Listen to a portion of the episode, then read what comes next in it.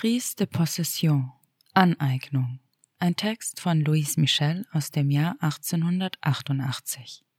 Louise Michel, die berühmte Revolutionärin, Anarchistin und Lehrerin, lebte von 1830 bis 1905. Sie war bei der Pariser Kommune aktiv und wurde deshalb 1871 nach Neukaledonien ins Exil geschickt. Die Reise und ihr Aufenthalt dort haben sie zur Anarchistin werden lassen. 1880 kehrte sie nach Paris zurück und war bis zuletzt politisch aktiv und daher den Herrschenden stets ein Dorn im Auge. 1905 starb sie in Marseille. 120.000 Menschen kamen zu ihrer Beerdigung. Falls ihr euch fragt, warum ich die Texte während des Lesens nicht inhaltlich kommentiere, sondern nur hier und da einzelne Wörter und Begriffe erkläre zum besseren Verständnis, dann liegt das daran, dass die Autorinnen für den Kommunismus ins Exil gingen, Hinrichtungen ihrer Genossinnen und Kameradinnen miterlebt haben, politisch verfolgt und ins Gefängnis gesteckt wurden oder selbst ihr Leben lassen mussten. Die Tatsachen ihrer Leben gebühren Respekt, und daher werde ich mich davor hüten, ihre Worte im selben Moment zu relativieren. Falls ihr aber Lust bekommt, über das Gehörte zu diskutieren, zu debattieren, euch auszutauschen, dann empfehle ich euch Hörgruppen zu bilden und tiefer in die Materie einzutauchen. Schließlich noch ein paar Worte zum Text. Ich lese eine von mir gekürzte Version des Textes, der von Eva Geber aus dem Französischen ins Deutsche übersetzt wurde. Eva Geber ist außerdem die Herausgeberin des Buches Louis Michel Texte und Reden, das 2019 bei Bahö Books erschienen ist. An dieser Stelle möchte ich mich außerdem recht herzlich bei Bahö Books bedanken für die coole und freundliche Genehmigung, den Text hier im Podcast lesen zu dürfen. Und Infos zum Buch und zur Autorin findet ihr in den Show Notes.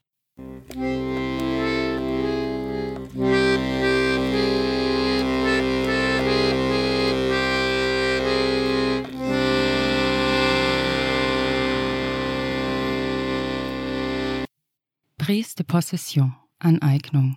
Die Anarchie ist die Ordnung durch Harmonie. Ein Zeitungsartikel vom 23. Dezember 1888 zeigte sich unter dem Titel Besuch der Elendslöcher erstaunt darüber, dass die Personen, die sich zum Besuch von Elendsquartieren eingefunden hatten, eine Frau alleine auf einem Podest vorfanden, die sagte, die Anarchie ist die Ordnung durch Harmonie. Es ist notwendig, dass die Wahrheit aus den Armutsquartieren nach oben steigt, denn von oben werden sie nicht verbreitet. Es ist notwendig, dass die Entrechteten ihr Recht mit Gewalt erkämpfen. Das unerträgliche Übel, unter dem sie seit Beginn der menschlichen Gesellschaften leiden, hat eine Heftigkeit erreicht, dass sie beschlossen, sich ihrer zu entledigen, wie man sich die Kleidung vom Körper reißt, wenn sie Feuer gefangen hat, auch wenn Hautfetzen mitgerissen werden. Es ist nicht so, dass die Armen nicht oft und oft versucht haben, sich zu befreien. Es war aber stets von so tiefer Unerfahrenheit, dass sie zerschmettert wurden. Der Vogel baut nie wieder sein Nest dort, wo es einmal zerstört wurde. Das Jagdwild, das der Falle oder den Hunden entkam, lässt sich nicht noch einmal täuschen. Nur der Mensch erduldet ewig dieselben Wunden, ohne sich je gegen deren Ursachen aufzulehnen. Höchste Zeit, dass die Humanität wie ein festes Nest auf einem starken Ast sitzt. Statt Zeit damit zu vergeuden, sich mit Stroh zu behelfen, braucht es ein festes Fundament. Egalitäre Gerechtigkeit wird das Fundament bilden, das an die Stelle der Gewalt tritt. Das sind nicht wir, die diese neue Ordnung schaffen, es ist die Zeit, denn die Bedingungen dafür häufen sich. Ohne Angst und ohne Erbarmen weist uns jetzt die Vernunft den Verzweiflungskampf. Das ist nicht mehr eine menschliche Herde, die ein Monster der Macht niederschlagen kann.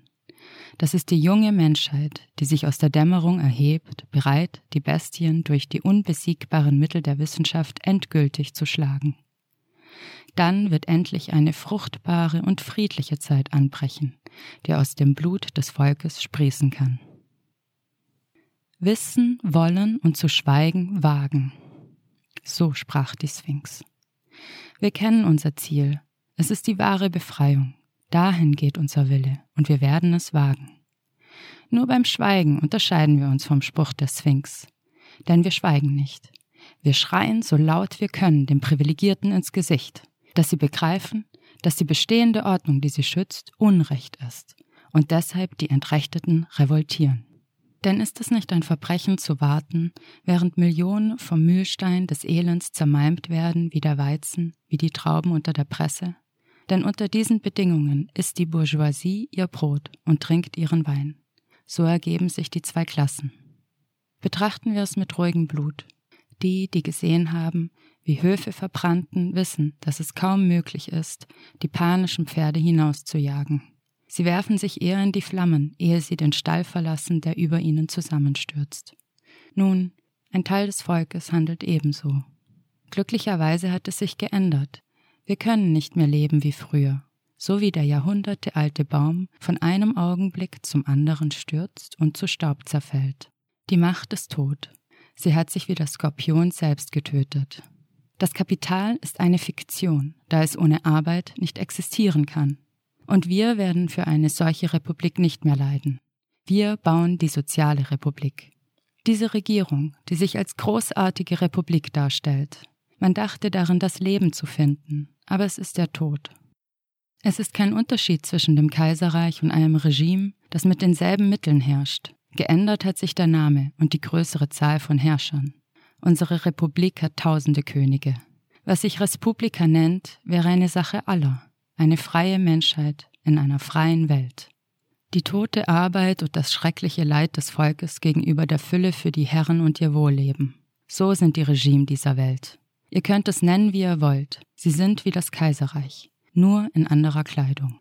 Wir hätten Unrecht damit, diese Logik nicht zu erkennen. Viele Vorurteile sind gefallen in diesem Jahr, mehr als bisher in unserem ganzen Leben. Nicht, weil wir sie zerstört haben, sondern weil die Profiteure sie ausgesaugt und ausgepresst haben, dass selbst die Naivsten ihre Augen öffnen. Die engen Fesseln reißen überall.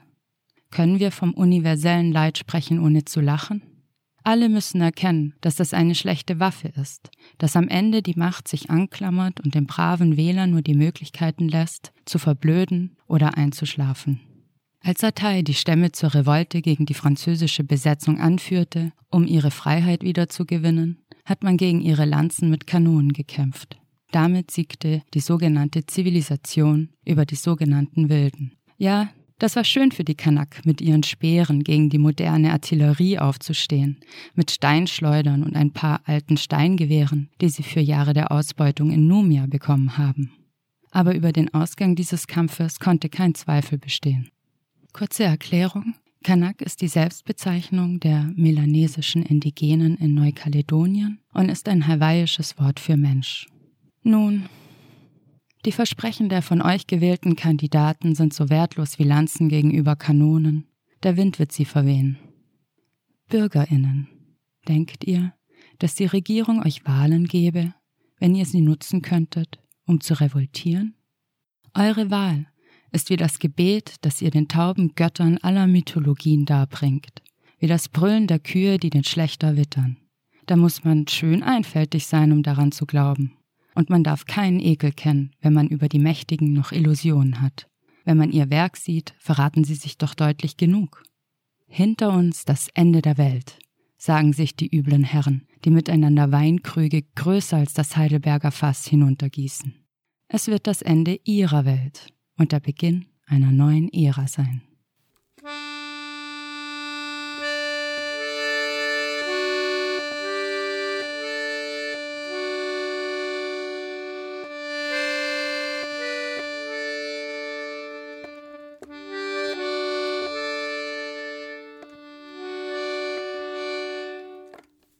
Die Vernunft des Staates kann nichts anderes im Sinne haben als seine Erhaltung.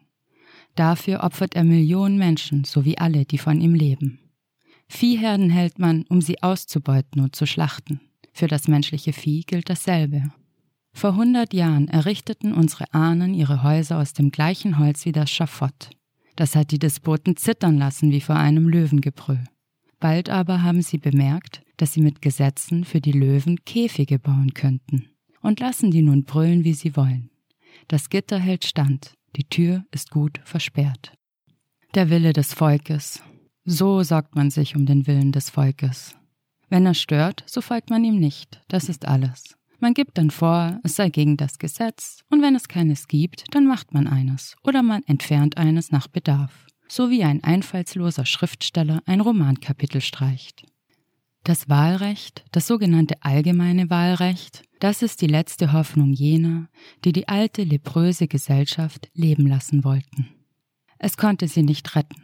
Und da liegt nun die Rabenmutter ausgestreckt auf dem Seziertisch. Sie verwest bereits. Man muss den Kadaver begraben. Wie in der Antike heulen um ihn herum Chöre über die Schmerzen, die sie verursacht hat. Feierten Finanz und Macht nicht lange genug eine vergoldete Hochzeit mit jeder neuen Regierung? Immer schon haben schwere, dumpfe Tage das Volk niedergedrückt, mehr ausgebeutet, elender als das Schlachtvieh. In den Anfängen der Menschheit haben unsere Vorfahren einen Fleck Erde umzäunt, nur um ihren Acker zu schützen, so wie man nach der Arbeit seine Werkzeuge in Sicherheit bringt. Es gab Platz für alle, absichtslos und in der Einfachheit ihrer Bedürfnisse.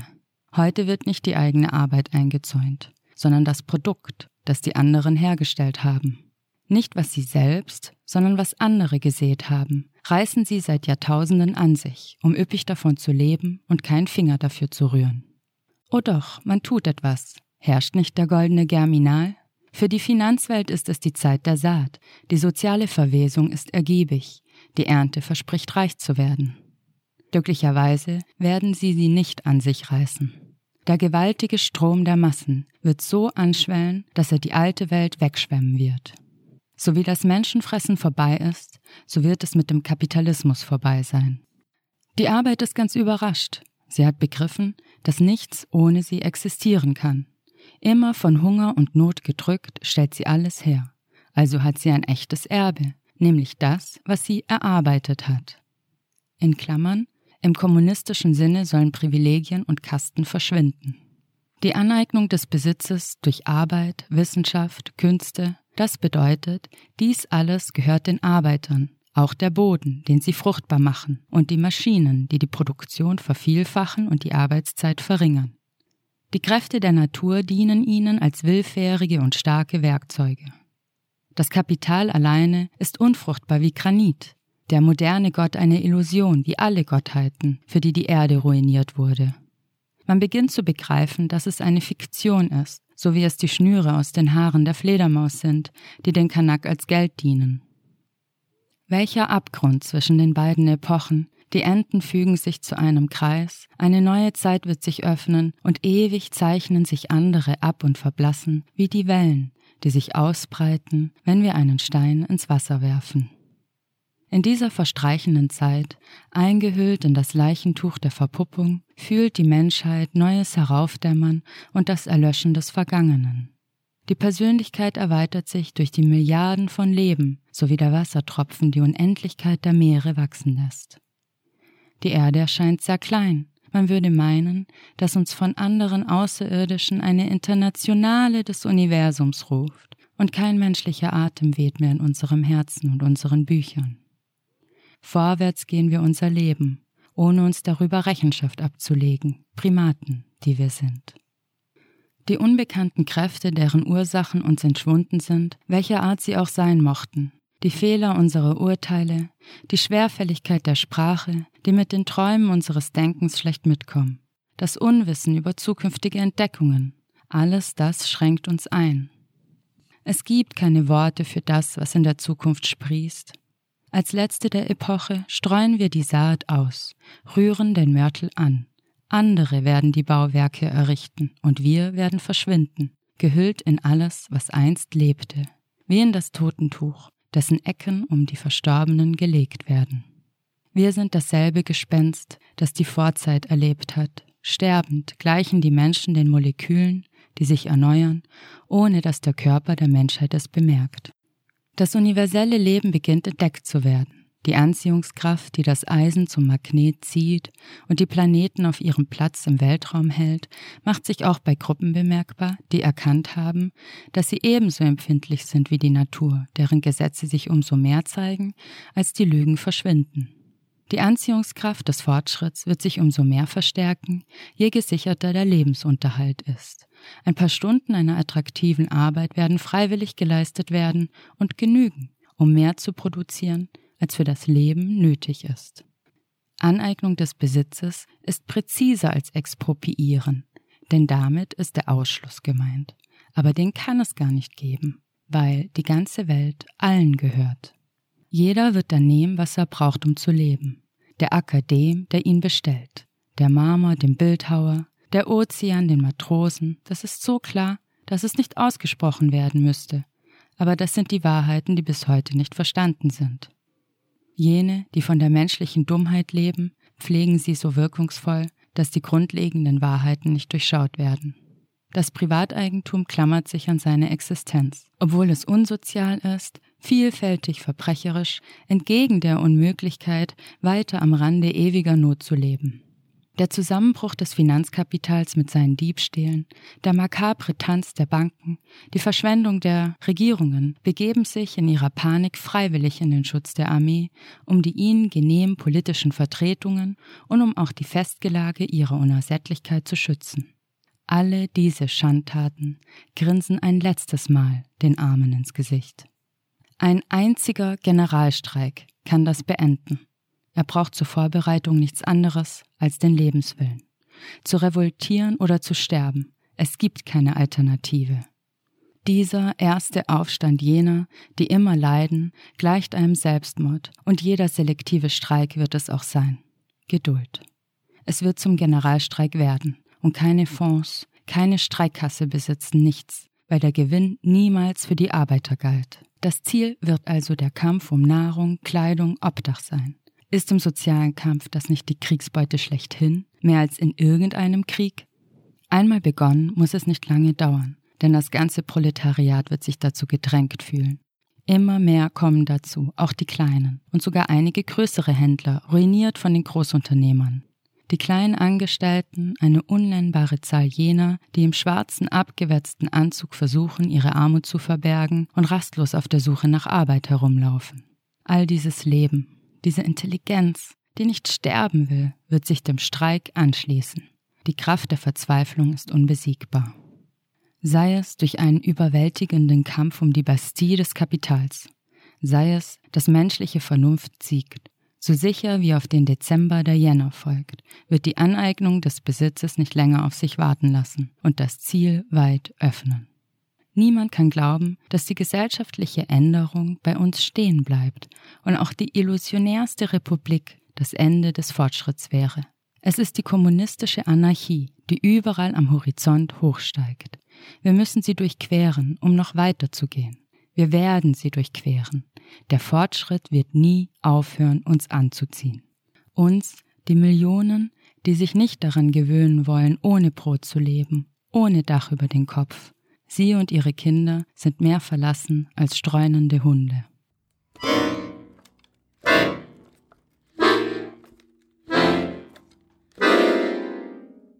Ich fand, so Walt Whitman, der amerikanische Dichter, den Tag viel schöner als den ganzen Rest, bis ich alle Schönheit sah, von allem, was es gibt. Ich glaubte, unser Erdenplanet wäre alles, bis sich geräuschlos rund um mich Milliarden anderer Erden erhoben. Jetzt sehe ich, dass das Leben mir nie alles zeigen kann, so wenig wie der Tag es vermag. Ich sehe, was der Tod mir zeigen wird. Zum Schluss ergänzte er, das ist kein Buch. Wer immer es berührt, berührt einen Menschen. Er hatte recht, über den Tod und den Staub hinauszuschauen. Über die Trümmer einer begrabenen Welt können wir die neuen Tage sehen.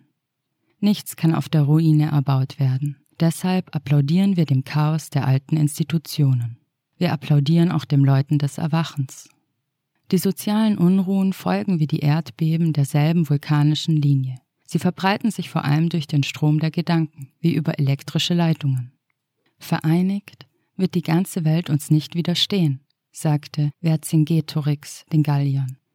Die Zeit der Gallier ist vorbei, ebenso vergeht die Zeit Frankreichs.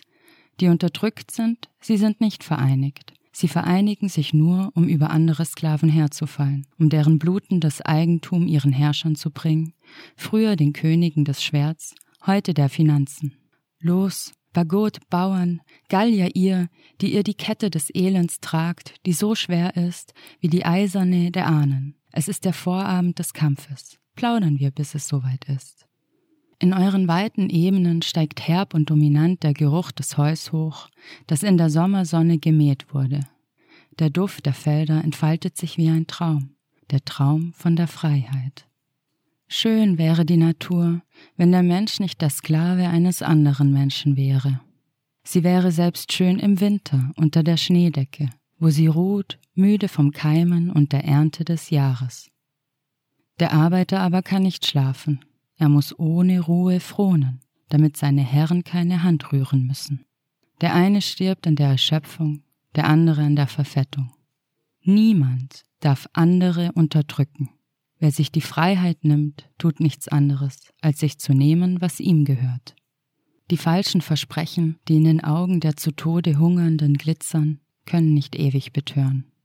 Eines Tages, vielleicht schon bald, bläst aus der Tiefe der Verzweiflung der Atem der Revolte. Ob als ein Generalstreik, ob durch eine Katastrophe, den Zusammenbruch der Macht oder den Aufstand des Volkes. Wer kann es sagen? Man spürt sie nahe, Ihr Atem bläst kalt über uns wie der Hass oder der Tod. Bauer, willst du mit deiner ewigen und blödsinnigen Resignation aufhören? Deinen Pflug verlassen, bis die Erde dem Menschen gehört und nicht den Aasgeiern? Die Kornspeicher sind für Jahre gefüllt, du aber stirbst vor Hunger. Iss den Weizen aus deiner Saat, sei getrost, es wird die nächsten Ernten nicht vernichten, wenn der, der gesät hat, das Brot seines Korns ist. Bauer, Lass deinen Sohn nicht dazu dienen, Menschen anderer Völker zu töten, und überlasse deine Tochter nicht den Vergnügen der Herren oder der Lakaien. Lehre sie den Aufstand, damit sie endlich die Soziale kennen, die Republik der Menschen. Verweigere den Zehend, der die Bluthunde zahlt, die dich töten. Verweigere alles, damit der letzte Streik rasch kommt. Der Streik der Notleidenden. Und du, Kamerad, der sich im zerrissenen Kittel durch die kalten Nächte schleppt, wie lange willst du warten, bis du dich in den Kampf einreißt?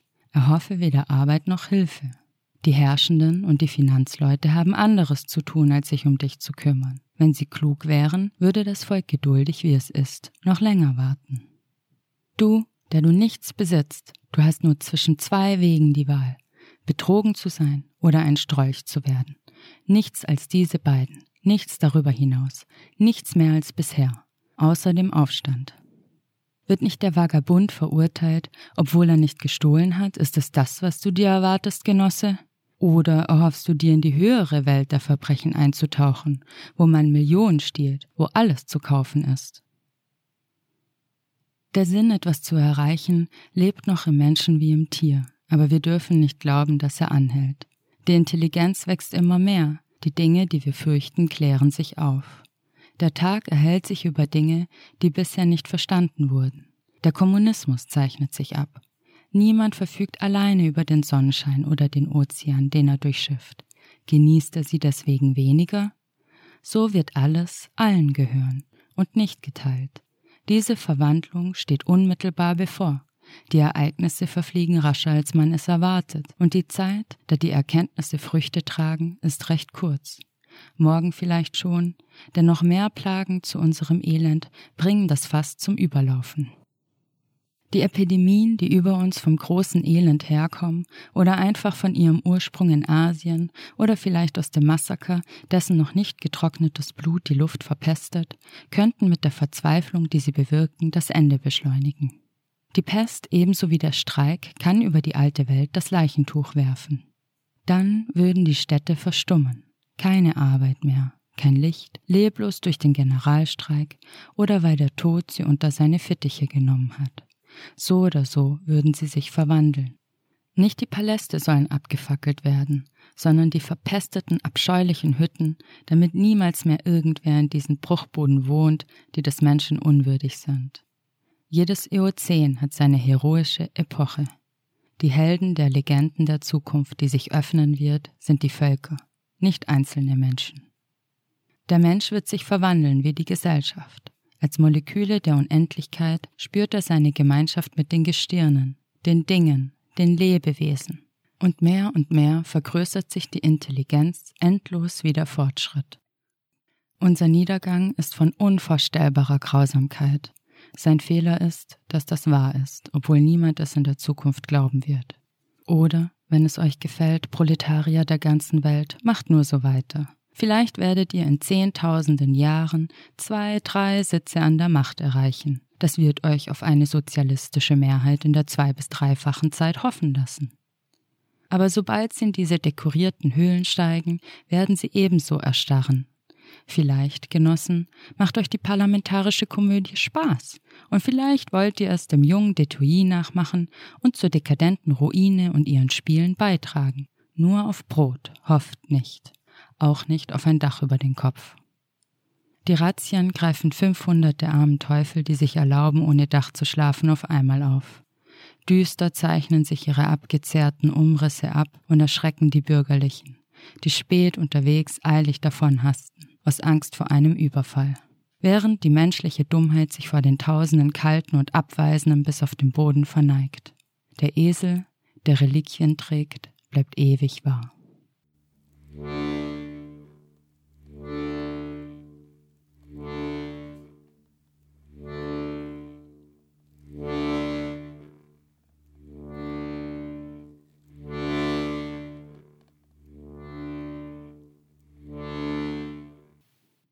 Steige, steige Wasser der Seine bis zum Ozean, Scharen von Gespenstern, spüle zu denen, die es zu Tode brachten, möge die Erde das Blut schwitzen, von dem sie getränkt wurde.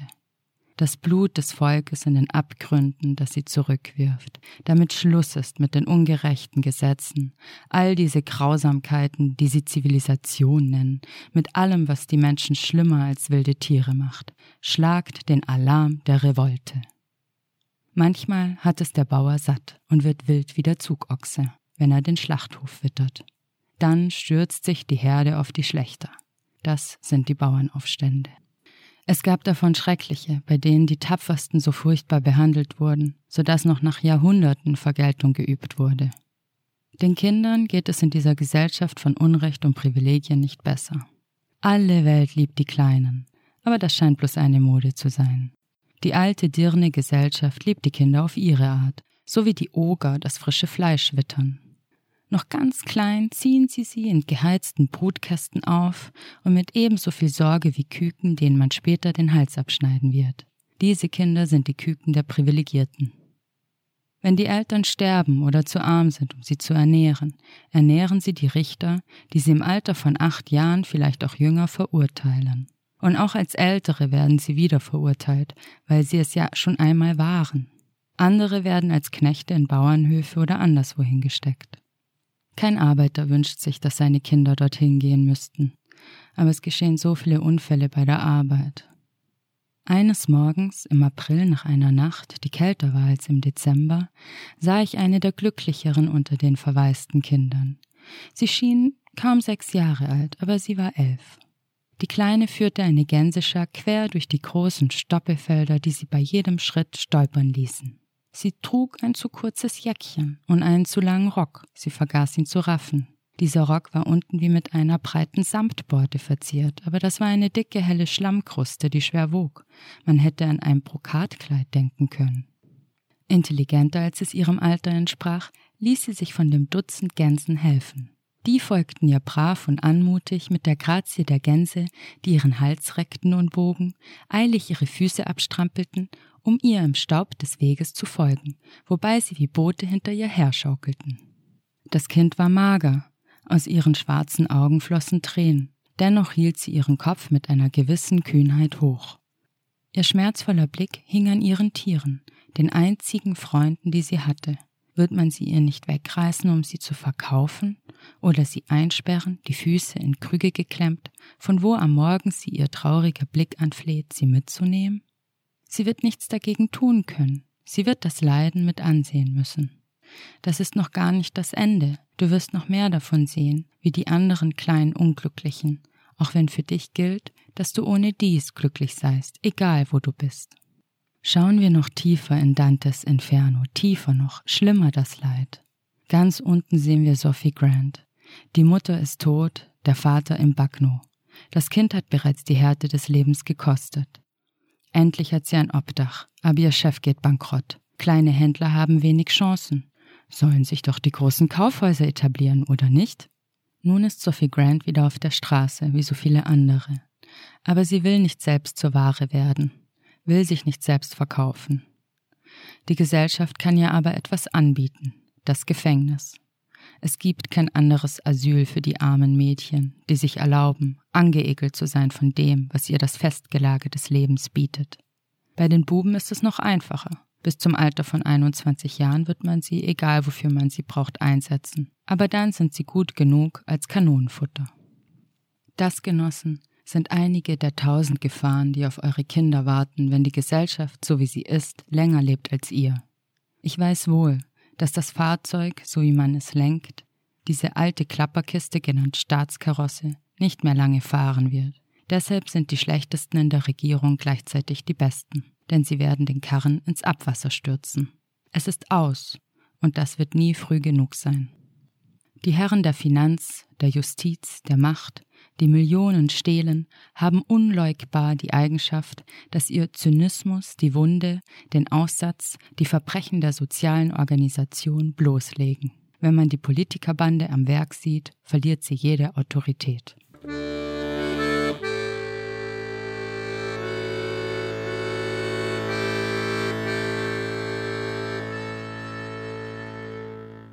Wir hören bereits das Dampfen der Maschinen. Die Schienen sind von Verspäteten verstopft, die darauf beharren zu warten, bis die Zukunft zu ihnen kommt. Egal. Der Dampf dringt durch. Wenn die Staatsmänner dümmer und grausamer als der König von Dahomey in irgendeinem Winkel der Welt zurückbleiben, wird die alte Periode vergehen und die Stunde des sozialen Wandels dennoch kommen. Auch wenn noch etwas altes Laub den Winter übersteht, bedeutet es nicht, dass es nicht abgestorben ist. Am Horizont sehen wir den Regen. Er wächst und bald wird er die Erde überspülen und die Finanzen, die Macht, die Verkleidungen und Inszenierungen der jahrhundertealten Lügen fortreißen. Die Herrscher zetteln einen Krieg an, das Volk wille nicht, nimmt ihn aber dennoch hin, erduldet ihn zunächst, dann aber wird in ihm ein tierischer Blutdurst erweckt. Wenn dann die Anführer des menschlichen Viehs denken, sie könnten zur alten Gesellschaft zurückkehren, täuschen sie sich. Ein Teil wird die Waffen, die ihnen gegeben wurden, um einander umzubringen, gegen den gemeinsamen Feind wenden und damit die Freiheit aller erkämpfen. Diese Internationale der Revolte mag in der Minderheit sein. Die Gewohnheit und die Disziplin des Gehorchens wird viele Sklaven in der Herde zurückhalten. Aber wurden die Revolution nicht immer von einer Minderheit versucht? Wenn die Stunde da ist, beginnt sie auch von alleine. Ob es der Streik, die Pest oder der Krieg ist, der Schlag gegen den Blutsauger Kapital, die Aneignung des Besitzes aller durch alle wird nicht ausbleiben. Die einen, die genug vom Erleiden haben, die anderen empört. Alle, Freund und Feind. Alle, versteht ihr? Auch die Feinde. Alle haben nichts zu verlieren, alles zu gewinnen. Die Aneignung von allem durch alle ist nichts anderes als aller Befreiung. Das Ende des ewigen Diebstahls durch die Privilegierten, den sich das dumpfe Volk gefallen ließ. Und nicht nur in Amerika, sondern die ganze Welt wird frei werden. Nicht nur die Erde wird die wunderschönen Städte der vereinigten Menschheit tragen, auch im Meer wird es sie auf Unterseebooten geben, groß wie Landstriche, und von Zeit zu Zeit werden sie auch in den Lüften treiben. Wer weiß, wie die Städte des 20. Jahrhunderts aussehen werden, wie die Menschen sein werden, die in unserem Staub folgen, eine andere Sprache sprechen, sich dort oder da finden, mit der Färbung der alten Dialekte. Welch anderes Leben werden sie führen, mit der Intelligenz der friedlichen Menschheit. Sagt mir, Genossen aller Richtungen, Comrades of every tendency, wollt ihr weitermachen wie bisher, die Wahlurne nutzen, die Zeit und das Geld und so euer Talent vergeuden? Was haben sie für euch gemacht, diese anderen Kameraden, die ihr in das Lazarett des Palais Bourbon wählt? Warum habt ihr sie glauben machen, sie könnten alles? Sie können nichts anderes als verkommen wie die anderen. Selbst wenn sie etwas Neues in die Lücken der Konstitution einfügten, wisst ihr wohl, dass das nicht gut gehen kann. Die neuen Stücke werden die Lumpen zerfetzen. Wie lange ersticken wir schon an derselben Leine? Heute noch ist die Erde ein Massengrab, dicht bedeckt von hellen Ehren, voll Leidender oder Mordender, während alles vor Leben strotzt. Ja, es ist nicht anders als bisher. Aber nun ist es Abend. Und unter der morgigen Sonne werden die Schreie der Notleidenden nicht mehr an einen drückenden Himmel schlagen. Die Revolution wird vergangen sein wie der Sturm. Niemand auf der Welt kann allein die gegenwärtige Lage beseitigen. Niemand allein. Aber wenn es alle tun, ist es ihr Ende. Die Urnen haben genug Elend und Schande gespien. Fort mit ihnen, her mit der Sozialen. Der Menschheit die Welt. Fortschritt unaufhörlich und unbegrenzt. Die Anarchie ist die Ordnung durch Harmonie. Gleichheit, weltweite Harmonie für die Menschen, sowie für alles, was lebt.